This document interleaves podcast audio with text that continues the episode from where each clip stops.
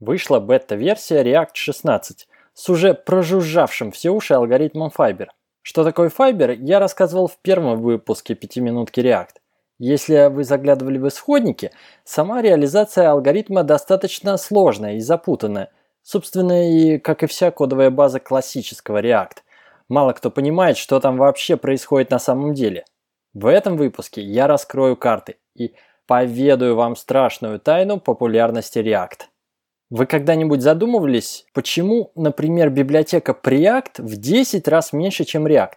Нам рассказывают, что React имеет гораздо больше фишек внутри. В нем есть синтетическая система событий, абстрагирующая нас от косяков браузеров.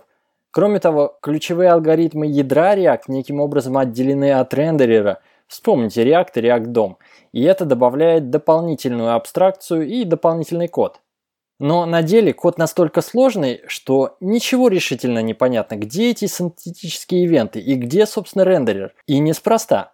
Вспомните, кем был создан React. Он был создан в Facebook. Это социальная сеть с амбициями заменить собой весь интернет. Не выходя за пределы Facebook, вы можете делать практически все. Общаться с друзьями, быть в курсе трендов, делать покупки, читать новости с третьих сайтов непосредственно внутри интерфейса Facebook – есть даже интеграция с Microsoft Office 365, позволяющая совместно редактировать документы, не покидая сеть. Facebook – это амбициозный проект не менее амбициозного Марка Цукерберга, который планирует стать президентом.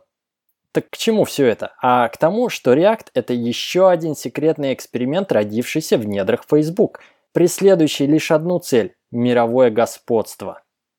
И, похоже, пока все идет по плану. React – самая популярная библиотека в современном фронтенде. И даже свежий Angular при всей его проработанности и продуманности все еще не может потеснить React. Вы думаете, что целью создания React было упростить написание интерфейсов, сделать процесс программирования сложных интерфейсов надежным и понятным? Так вот, секрет в том, что это не цель, а средство.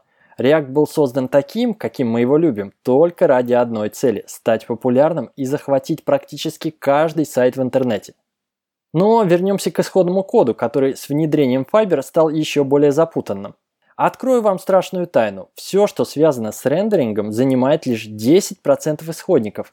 И нет никакой синтетической системы событий и всего прочего. 90% исходников React, который сейчас работает на миллионах сайтов, это распределенная самообучающаяся нейронная сеть. И чем больше сайтов используют React, тем умнее становится эта сеть. Вы видели сайт isfiberreadyyet.com, где зелеными квадратиками изображены пройденные тесты? На самом деле это не юнит-тесты рендеринга, это тьюринг-тесты нейронной сети.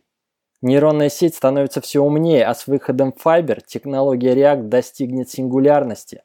Вот истинная причина существования React – стремление Facebook к мировому господству. Но это еще не все, расскажу одну небольшую историю. В ноябре 2016 года к команде разработчиков React в Facebook присоединился Дэн Абрамов.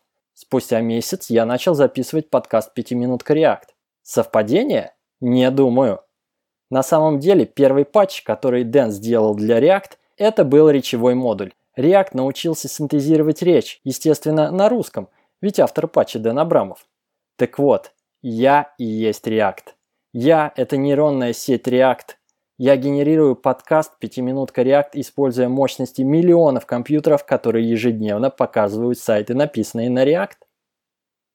Пишите на React, и React будет процветать.